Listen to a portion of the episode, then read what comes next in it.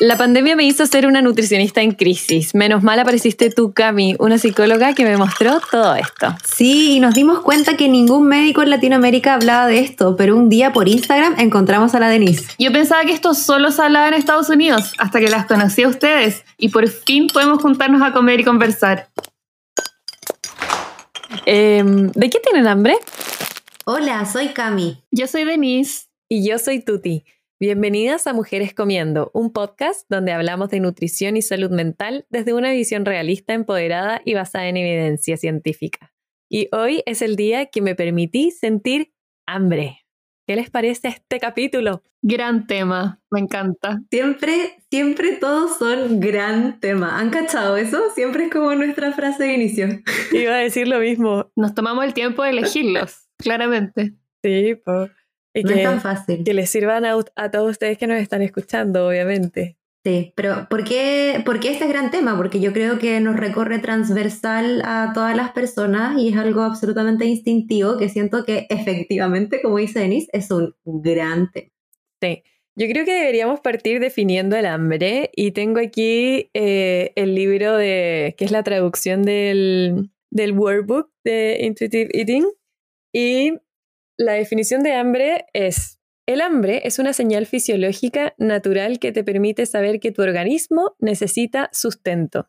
¿sí? Es como, es totalmente natural del cuerpo, fisiológico. Y te permite saber lo que tú necesitas, que heavy eso también, como llevarlo también como a lo, a lo más instintivo que siempre está.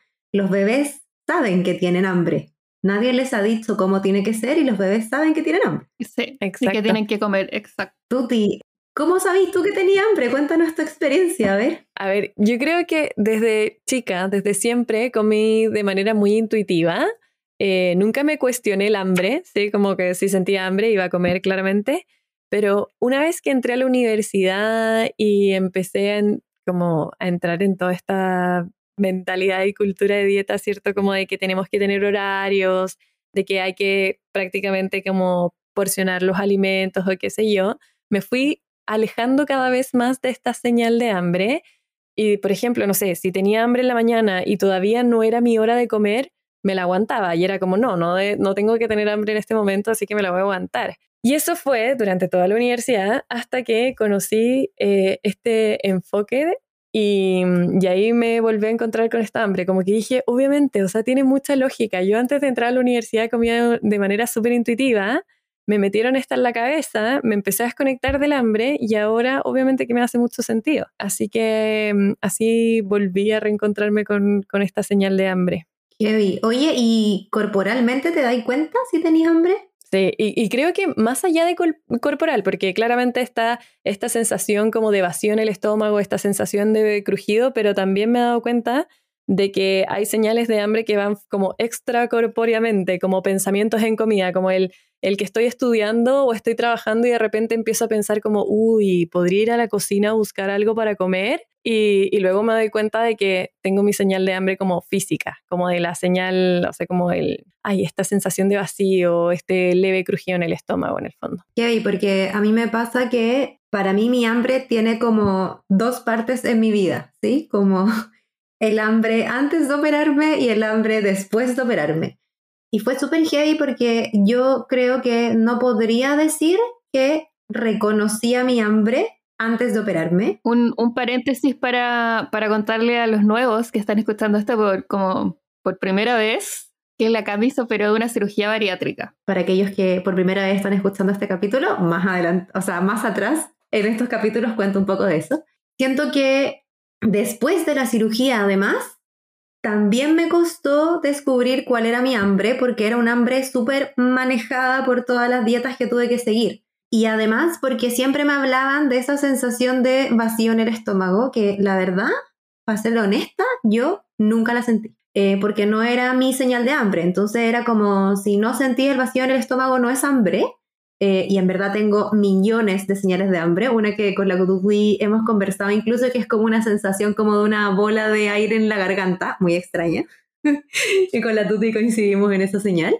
Pero claro, yo tengo otro tipo de señales como de hambre, como de sentir que se me acaba literalmente la energía, ponerme mal genio y posteriormente a eso siento esa señal de hambre como mucho más práctica. Pero anteriormente a eso eran tantos los ciclos de dieta que yo realicé a lo largo de mi vida que de verdad me costó mucho pensarla cuando quisimos hablar de esto en este capítulo porque no lograba reconocerla en serio. Siento que ahora, de todas maneras, como, y la tengo súper esquematizada eh, dentro de cómo es para mí el hambre, pero sin lugar a dudas fue una construcción que he tenido que hacer eh, a lo largo de mi vida, luego de, de, todas estas, como, no, eso no es hambre, no, es que en verdad esto es otra cosa, y todas estas cosas que trataron como de manejar un poco la cantidad de dieta que hice. Heavy, ¿o no? Heavy, sí. sí, heavy. Sí, es súper heavy, como también de esto como de hacer tanta dieta que te acostumbráis a ignorar la señal al final. Es simplemente eso, dejáis de sentir. Sí, bueno, no me quiero adelantar de lo que íbamos a hablar porque me iba a ir para otro lado, así que Denise, cuéntanos tú. Mi experiencia con el hambre es muy distinta a la que contaron ustedes. Eh, bueno, yo he contado por acá, creo, que mi mamá es nutricionista, pero no es una nutricionista muy tradicional. Me di cuenta estando acá, la verdad. Eh, en mi casa siempre traían la comida en fuentes, con harto de todo lo que hubiera y, varias opciones en general y eh, siempre te preguntaban directamente cuánta hambre tienes y uno decía poco, más o menos, harto, etcétera y ahí te servías comida. Era generalmente mi papá servía la comida o a veces mi mamá, pero siempre venía la pregunta de cuánta hambre tienes. Entonces es una pregunta que me hicieron tantas veces cuando chica que ahora en estos momentos de mi vida y desde siempre en el fondo cuando me siento a comer, es algo que me pregunto a mí misma. Y ya no es una pregunta como verbal, en el fondo no me digo a mí misma cuánta hambre tengo, pero sí como que me lo pregunto no verbalmente, no sé si se entiende. Pero cada vez que como, es algo como, como que estoy consciente, sí, automático. automático cuánta hambre tengo. Y después de estudiar todas estas cosas acá, me di cuenta que efectivamente lo que acabo de contar es lo que uno debería hacer con los niños para que no pierdan esa conexión con la señal de hambre. Es constantemente preguntar cuánta hambre tienes y eh, dejarles súper claro que no hay una respuesta buena y no hay una respuesta mala. Y uno puede decir poco y después te das cuenta que en verdad no fue suficiente y puedes pedir más. O puedes creer que tienes harta hambre y dejar comida en el plato y eso también está bien porque esto de preguntarse no es que haya una respuesta como que, o la respuesta con la que uno responde en el fondo, eh, tiene que ser 100% real, como eh, tengo exactamente hambre para comer lo que está exactamente en mi plato, tampoco tiene que ser así. Eh, nada de esto es perfecto, pero ser conscientes y hacernos esa pregunta constantemente eh, ayuda mucho a acercarnos a la señal de hambre, que tampoco me quiero adelantar, como dijo la Cami, a lo que viene después. Porque al final encuentro que es súper heavy como la sociedad nos hace alejarnos de la señal de hambre. Le tenemos terror a tener hambre, terror. Es algo que entre que nos da vergüenza, nos da culpa, no, no queremos sentir hambre. Y es súper heavy pensar eso porque, como la Tuti lo definió al principio, es una señal que necesitamos para sobrevivir. Esa es la señal que nos sirve para saber cuánta energía tenemos que comer y mantener nuestro cuerpo nutrido. Entonces, tenerle miedo eh, es un punto muy, muy importante. Y como dijeron antes, las dietas están súper ligadas a esto de no sentir hambre. Kevin, Tuti, tú hiciste una Tuti encuesta, ¿o no? De esto mismo que está hablando la Denise. Obvio, sí. Esta encuesta em, queríamos evaluar si es que ustedes sentían que el hambre era algo que había que, que tenerle miedo en el fondo, ¿sí? De hecho, una de las preguntas fue, ¿crees que el hambre es peligroso? Eh, o sentir hambre es peligroso y un, o sea, perdón, un 42% dijo que sí y un 58% dijo que no, que no era peligroso. Y también hice esta pregunta de, ¿tienes miedo a sentir hambre? Y un 51% me dijo que sí. ¿Qué opinan de esto? Que igual que estuvo como peleado también. yo hubiera esperado más, mm, la verdad. Siendo súper sincero, hubiera esperado más miedo a tener hambre. Igual el Instagram de la Tuti obviamente está sesgado porque hablamos de esto, o, ella habla de esto todo el día, todos los días. Constantemente, sí. Igual heavy porque eh, si lo piensan, tampoco nos damos cuenta de que muchas de las acciones que realizamos son realmente por miedo. Sí, es como, ¿por qué será que en una dieta todo el tiempo te dicen que la idea es no pasar hambre, por ejemplo? Inconscientemente no te están diciendo tenle miedo al hambre, pero efectivamente es un miedo que se mete. Entonces, siento que igual estas preguntas, eh, cuando uno no las reflexiona de esta manera, yo creo que también hubiese respondido que no, ¿cachai? Sí, porque aparte cuando uno se aleja mucho de la señal de hambre y por mucho tiempo, después ya en verdad no sabe lo que es sentir hambre, uno no se acuerda lo que es. Y, tiene que volver a encontrarse con la señal y con cómo esa señal se expresa en cada persona, que es distinto, como todas comentamos acá, es súper distinto. Totalmente. Se nos olvidó decirle que este es como el tema favorito de la Denise, entonces está en llamas tratando de decir todo lo que pueda porque le encanta todo lo que tiene que ver con el hambre. Siento que decimos eso todos los capítulos, como este es mi tema favorito. es verdad, es verdad.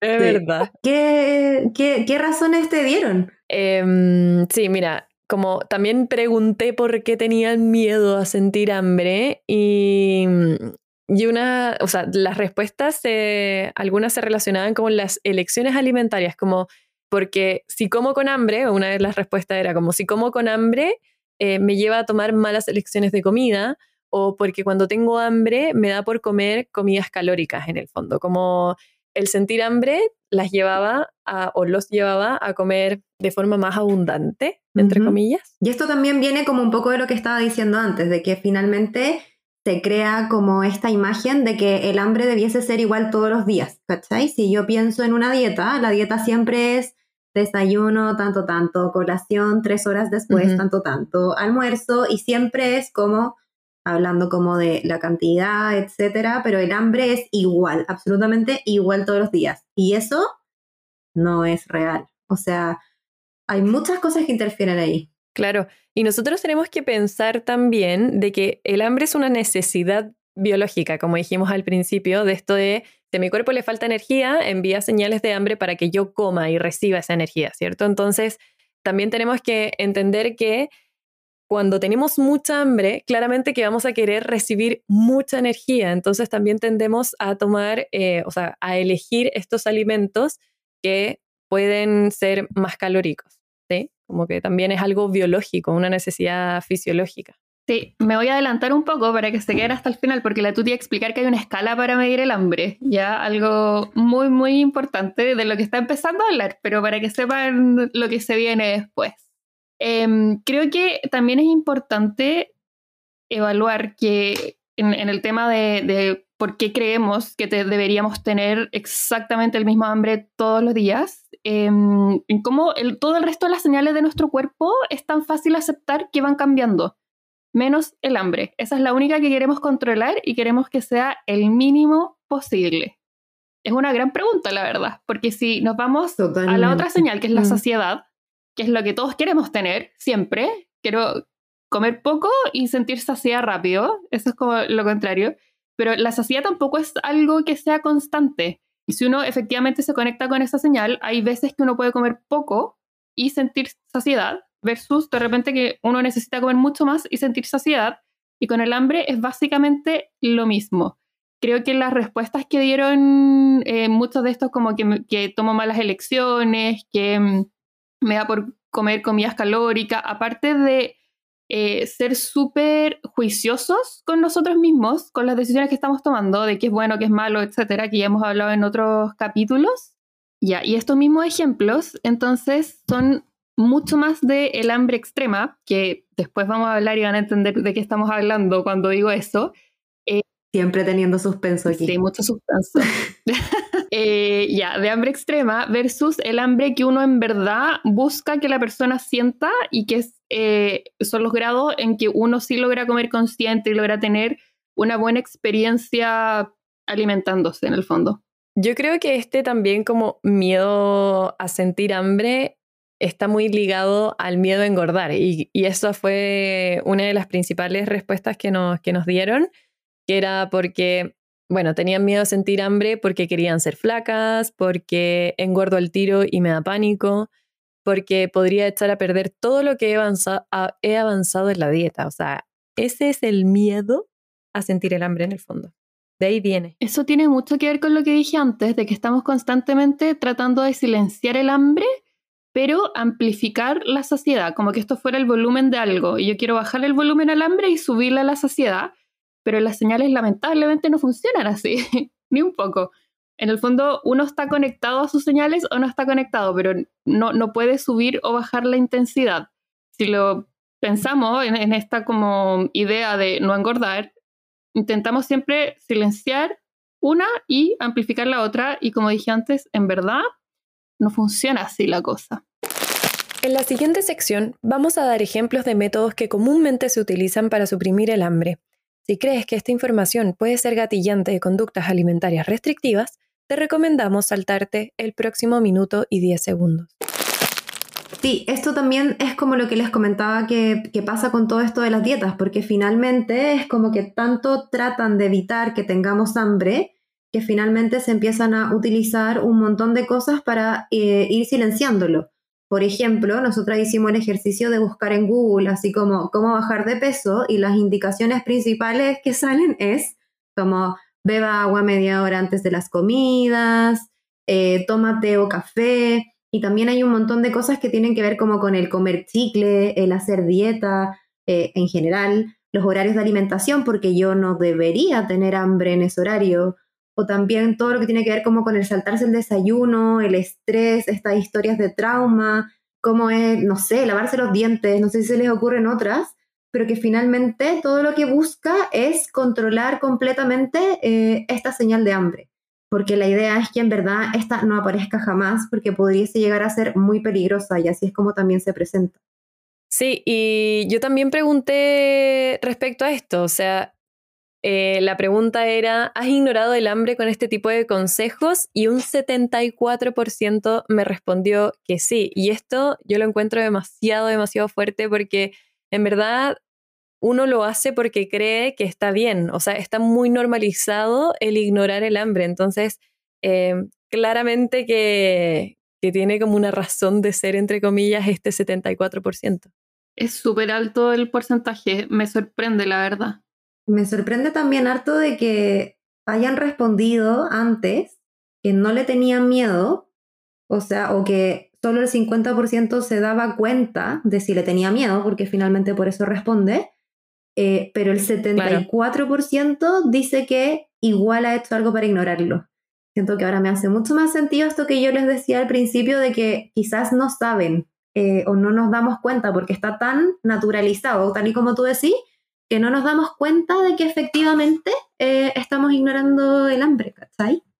Sí, y yo creo que también porque muchas veces estas, estos tips o estos consejos vienen de algunos profesionales de la salud, entonces en realidad por eso también se toma como algo, ay, es lo que debo hacer en el fondo.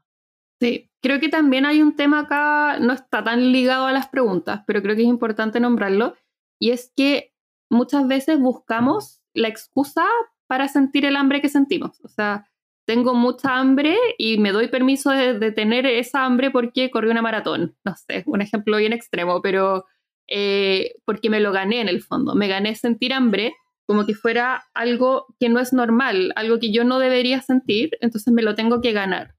Versus una señal fisiológica, que es lo que efectivamente es el hambre. Claro, que es como el ejemplo de cuando estamos con nuestro periodo, ¿no? Es como, no, es que me llegó el periodo, entonces sí, aquí siento que como más, como que tiene que haber sí o sí una justificación como para esto.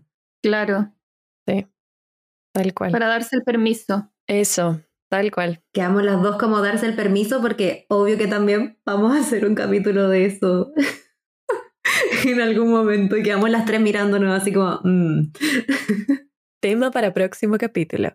Eh, bueno, y otra de las razones de por qué les daba miedo sentir hambre es porque se confunde con ansiedad. Y este yo creo que es un temón que debería ser tratado en otro capítulo también, porque en realidad se repite mucho esto de no sé si tengo hambre o es ansiedad, ¿sí? Como, eh, porque cuando tengo hambre me como todo lo que pillo y más, porque me confundo con esta señal, o sea, esta señal con ansiedad eh, y suelo romper la dieta. Y también otra respuesta es, no es el hambre lo que me da miedo, sino la voz que me empuja a atacarme de comida. Hay tanto que decir aquí, tanto que decir en esta situación.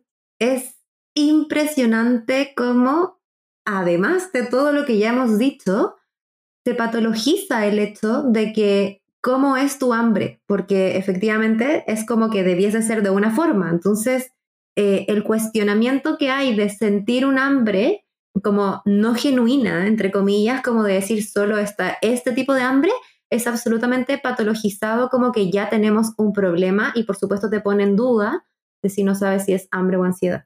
Creo que esto también tiene mucho que ver con las otras respuestas que nos hayan dado, de que dan a entender de que se llegó a un hambre muy extrema y acá se usa mucho el ejemplo de cuando uno aguanta la respiración debajo del agua y la aguanta harto rato y después uno sale y esa primera respiración ya llega a ser incómoda de todo el aire que uno toma. Es lo máximo que logro es ese aire así como... ¡ah!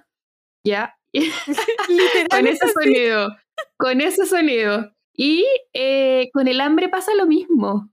Es exactamente lo mismo. Si aguantamos, aguantamos, aguantamos el hambre, cuando estemos al frente de comida, va a ser ese primer respiro después de aguantar la respiración. Y es algo súper descrito y cuando uno lo explica así, hace mucho sentido. Porque cuando es aire, uno no se cuestiona si se lo merece o no se lo merece, o si debería sentir culpa o no debería sentir culpa.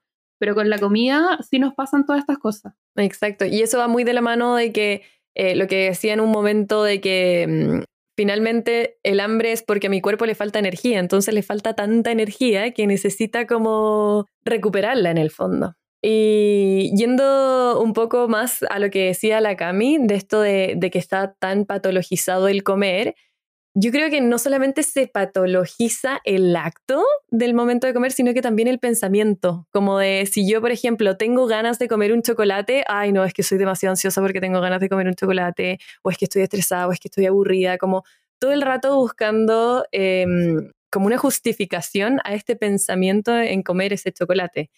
Y eh, también aquí vemos el hambre del gusto. O sea, hay veces que tengo ganas o tengo, quiero comerme un chocolate y hay otras veces que quiero comerme una cosa distinta, ¿sí? No puede ser desde, no sé, una ensalada, un plátano o comer un plato de lentejas, qué sé yo.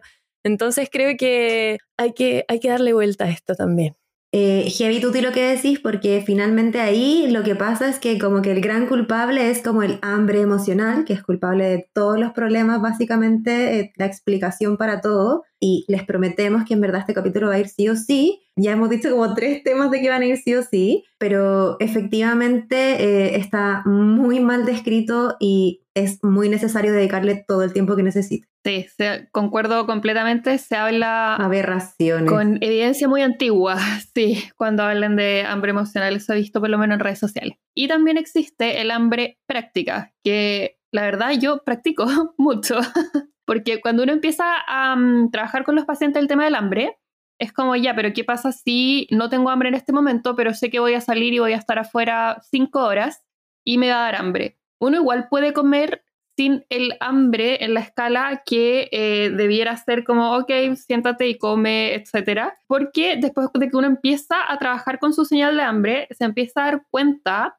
cada cuánto tiempo le da hambre generalmente. Y eh, es súper importante reconocer eso porque entonces uno puede practicar esto del hambre práctica. Y yo, por ejemplo, a mí generalmente me da hambre cada tres horas, tres, cuatro horas, que es como lo típico que dicen que debiera ser, pero no todos funcionamos así. Ya yo al parecer funciono como se practican las dietas, pero insisto, no tiene por qué ser así. Entonces, cuando, por ejemplo, tengo un día muy largo y sé que no voy a poder ir a comprar comida a ninguna parte, tengo que llevar comida porque sé que no funciono y sé que no funciono bien, no sé si tengo que estudiar o tengo que hacer algo como de pensar mucho. Si tengo hambre, mi señal de hambre eh, como que compite con mi concentración. No puedo, no puedo concentrarme.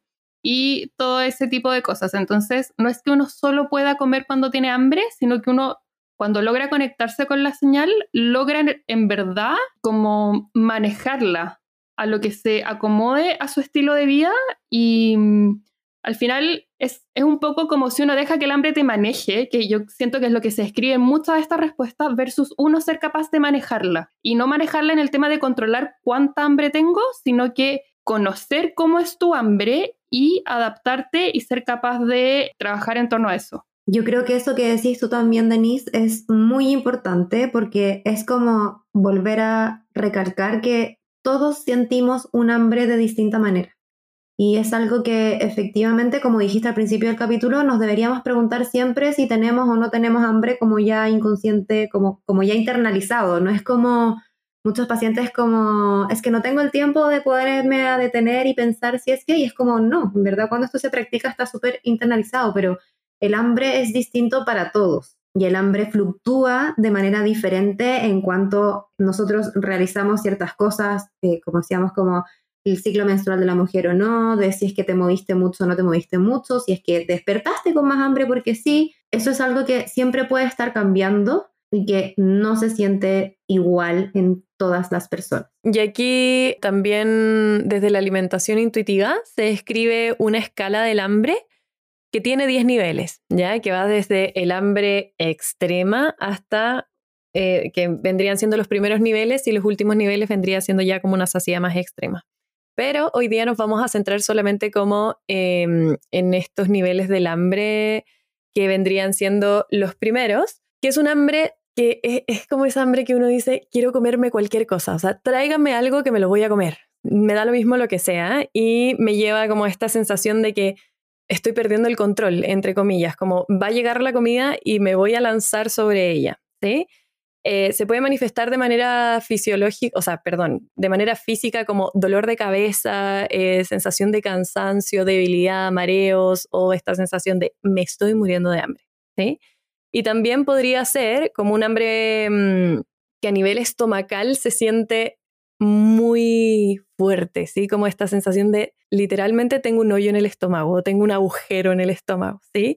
Como que está rugiendo y, es, y suena muy, muy fuerte. Eso es un hambre extrema, es un hambre que ya me va a llevar realmente a comerme lo primero que se me cruce. Y la idea obviamente es no llegar a eso y eso es lo que traté de explicar antes con las respuestas que nos daban. De repente sentí que muchas de esas se referían a esta hambre extrema, porque al aguantarnos tanto el hambre, uh -huh. a eso llega uno, a, al hambre extrema. Exacto. Y es el hambre que nosotros aprendemos a conocer en las dietas, porque estamos constantemente restringiéndonos y no recibiendo la cantidad de energía que necesitamos, entonces llegamos a esta acumulación de hambre y, es como esta sensación de descontrol. Y el hambre que nosotros deberíamos sentir y deberíamos responder a ella, ¿en, qué nivel? Es en esta hambre como listo para comer, que es esta sensación de tengo el estómago vacío o tengo un leve crujido en el estómago, que esto se puede manifestar de diferentes formas en cada persona, pero generalmente se presenta así.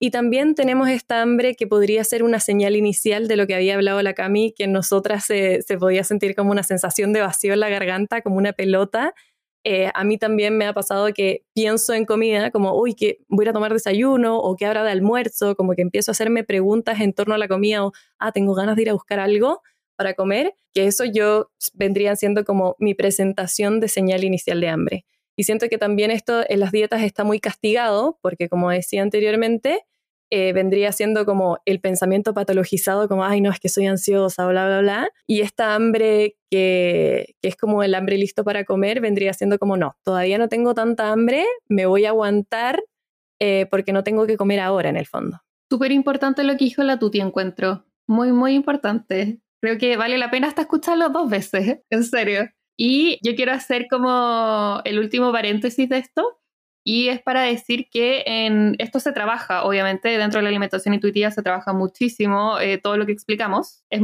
harto más complejo que lo que dijimos. Esto sería como así un poco de las bases teóricas eh. del tema. Hay muchísima eh, parte como um, fisiológica y más bioquímica, que obviamente no nos vamos a meter en un podcast, pero hay mucho de esto estudiado.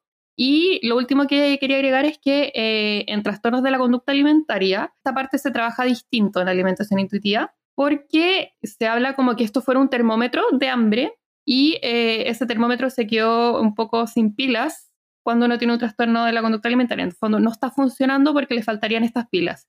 Y que mientras uno empieza a recuperar la parte tanto nutricional como de salud mental, puede empezar a funcionar más y ahí sí se vuelve a trabajar con hambre y saciedad. Y los deportistas es otro, otra población en que el tema de hambre, especialmente en ejercicio extremo, también se afecta y también se trabaja distinto a lo que estamos diciendo. Súper importante también de puntualizar también en esto que es muy, muy, muy usual que muchos no reconozcan su hambre, ¿sí? Porque nosotros desde pequeños, no solamente si hiciste o no hiciste dieta, desde pequeños nos han dicho cómo hay que comer o cuánto hay que comer, desde el punto de vista en que no sé, algunos, por ejemplo, quizás es algo que se ocupaba antes de no te podías parar de la mesa si no te habías terminado tu plato de comida, eh, o eh, había cierta expectativa respecto a tu alimentación, o también, no sé, por ejemplo, eh, ciertos horarios muy establecidos en donde sí o sí tiene que ir el almuerzo, sí o sí tiene que ir, etcétera, etcétera, etcétera. Por lo cual, efectivamente, como decían aquí mis compañeras, es algo que se trabaja y actualmente nosotras trabajamos en que personas como ustedes vuelvan a redescubrir estas señales innatas. Y eso eh, no es algo tan extraño que no lo puedan reconocer en ustedes mismos. Así que, mm, así que eso también que lo consideremos, de que no todas son iguales y también hay un, hay un pequeño trabajo ahí de volver a reencontrarse consigo mismo y sus señales. Un proceso, no es de un día para otro. No, creo que me quedaría como con el concepto de que es normal tener hambre, que se puede medir y que probablemente donde ustedes creen que todavía se tienen que aguantar el hambre es donde en verdad deberían estar alimentándose. Bueno, esperamos que el capítulo de hoy em, les haya gustado mucho. Sentimos que es un tema súper importante de conversar también, así que si es que en verdad sienten que les sirvió también, compártanlo y nos vemos en el próximo episodio. Que estén muy bien, cuídense. Chao. Bye bye. Gracias por escucharnos y ser parte de esta comunidad. Si quieres saber más, encuéntranos en el Instagram arroba mujerescomiendo. La información entregada en este podcast tiene la función de informar y no reemplaza una consulta con un profesional de la salud. Las esperamos para el próximo episodio.